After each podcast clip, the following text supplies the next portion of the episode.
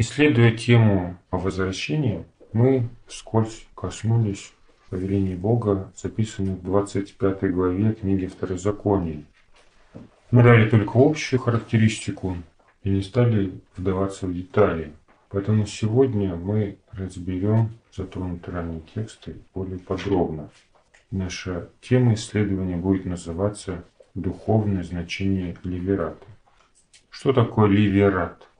Ливератом называется ситуация, когда в случае смерти мужа его овдовевшую супругу берет в жены ближайший родственник. И чтобы вот это вот постоянно не проговаривать, люди дали этому свой термин. Назвали такое явление ливерат.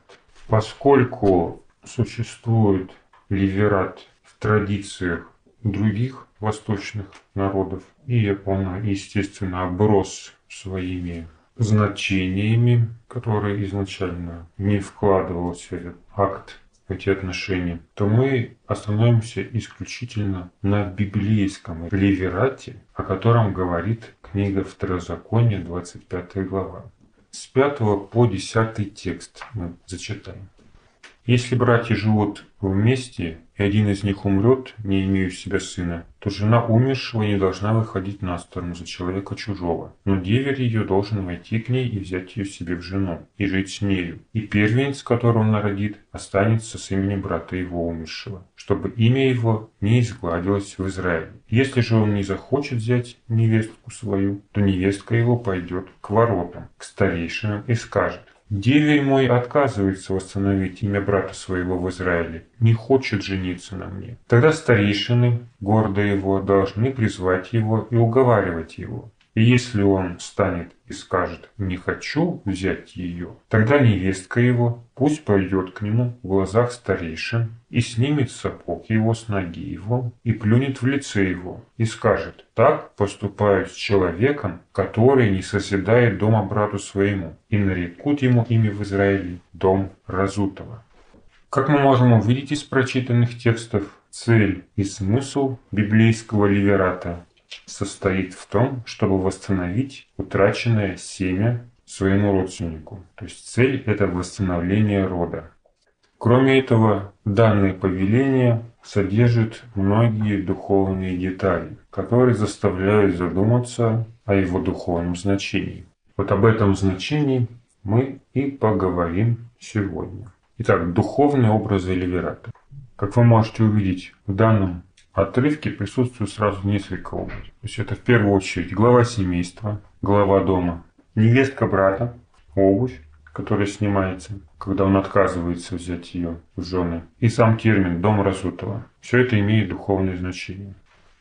Итак, муж – это патриарх, то есть глава дома или семейства, который обут в обувь. Обувь нужна для того, чтобы идти. То есть, когда лежишь на кровати, обувь не нужна продолжать свой жизненный путь. Обувь ему в этом помогает. То есть, когда требуется одевать обувь, когда предстоит человеку длинная дорога. В принципе, он мог бы и без обуви пройти, но обувь в данном случае выступает в качестве подспорья, без которой он эту дорогу не осилит.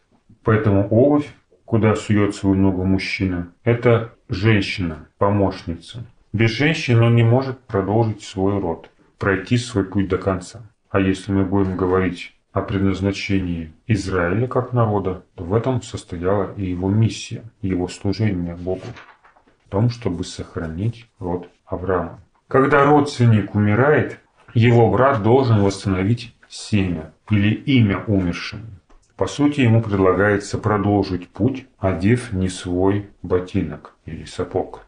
Когда деверь отказывается брать вдову, она на него жалуется старейшинам, Старейшины его уговаривают, но когда надежды не остается, женщина плюет в лицо и снимает сапог или дословно сандаль деверя, и он становится главой разутого дома, то есть человеком, который недостоин продолжать род.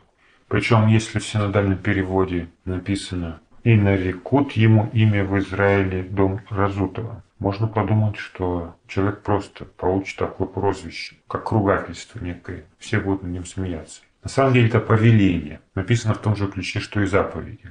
Да не убьешь, да не украдешь, в данном случае да нарекут или да назовут его. То есть после этого случая этот дом должен был получить такое название.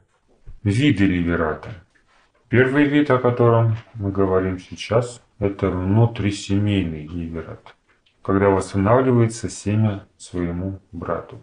Существует также внутринародный ливерат. Пример тому восстановление колена Вениаминова. Книга Судей, 21 глава. Хотя путь восстановления там избран другой, но суть этого остается прежним. Колено в итоге восстановлено. Также есть внутрицерковный ливерат. Это уже духовное понятие. Книга Деяний, 1 глава, это замена, которую апостолы находят Иуде.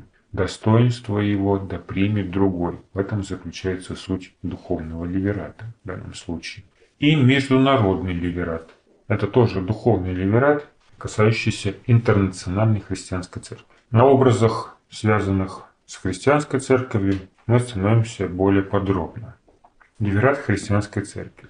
После того, как иудеи не оправдали своего предназначения и были отвергнуты, стал вопрос о восстановлении семени Божьего народа то есть о духовном ливерате. Раньше Божьим народом являлись потомки Авраама. Причем ко времени Христа это уже были не все потомки, а только те, которые сохранили верность Божьим принципам. Но и они отвергли своего Мессию, и как в притче Христа о званных, были уже недостойны для того, чтобы присутствовать на брачном пире Спасителя.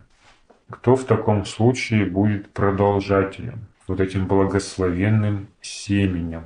И на роль сохранившего семя остатка Иисусом избирается 12 апостолов по числу колен Израиля.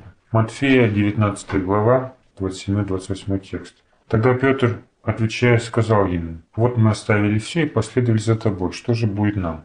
Иисус же сказал истинно говорю вам, что вы, последовавший за мною, как и бытии, когда сядет Сын Человеческий на престоле славы Своей, сядете и вы на двенадцати престолах судить двенадцать колен Израилевых. Из двенадцати апостолов было избрано не случайно, по числу двенадцати колен Израилевых. И именно они должны были их судить, то есть возглавить, по сути, эти колена. Они выполняют в данном случае роль родственника, который должен восстановить умершему семя или имя, род. Что они и делают. Они восстанавливают духовное семя, обувая ноги свои в готовность благовествовать мир.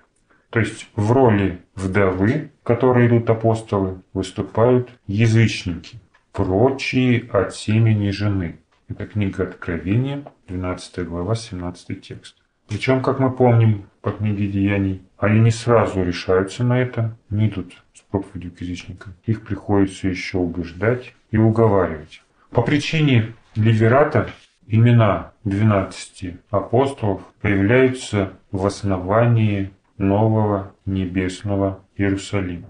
Книга Откровения, 21 глава, говорит о том, что город этот имеет 12 оснований с именами 12 апостолов Агнца. И кто будет в этом городе? Только христиане? Нет, там будут все спасенные земли, включая детей Авраама по плоти. Причем наравне с двенадцатью апостолами упоминается и двенадцать колен Израиля, так как именно апостолы восстанавливают ему семя. То есть, с одной стороны, мы видим 12 оснований с именами 12 апостолов Агнца, а с другой стороны 12 ворот с именами колен Израилевых. Что говорит о том, что туда могут войти только перечисленные колена – но 12 апостолов, которые как патриархи находятся в основании этого города, не являются представителями этих 12 колен. То есть это не представители по каждому из колен, по плоти.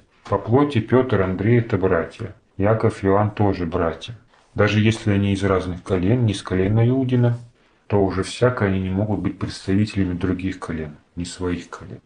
И они таковыми не являются, потому что они выполняют роль деверя, который восстанавливает имя умершему брату.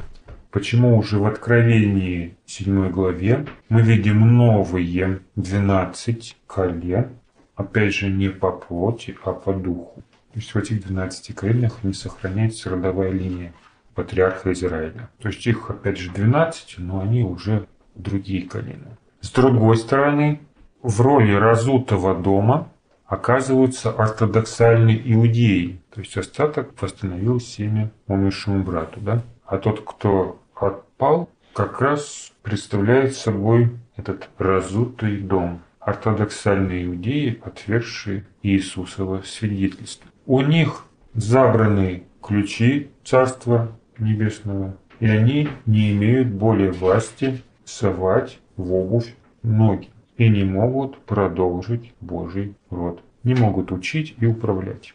И быть Божьим народом больше они не могут. Вопреки принципам почтения, которые должны иметь место в отношении к старейшинам учителям, новообращенная христианская церковь плюет иудейским учителям, раввинам в лицо, основывая свою собственную родословную линию, созданную уже не на родовой принадлежности, а в принятии семени учения Иисуса. Таким образом происходит духовный интернациональный ливерат. То есть апостолы восстанавливают имя Божьему народу. И теперь они являются этим народом Израиля, который войдет в этот город, приготовленный Богом воротами. Вот таково значение, духовное значение ливерата.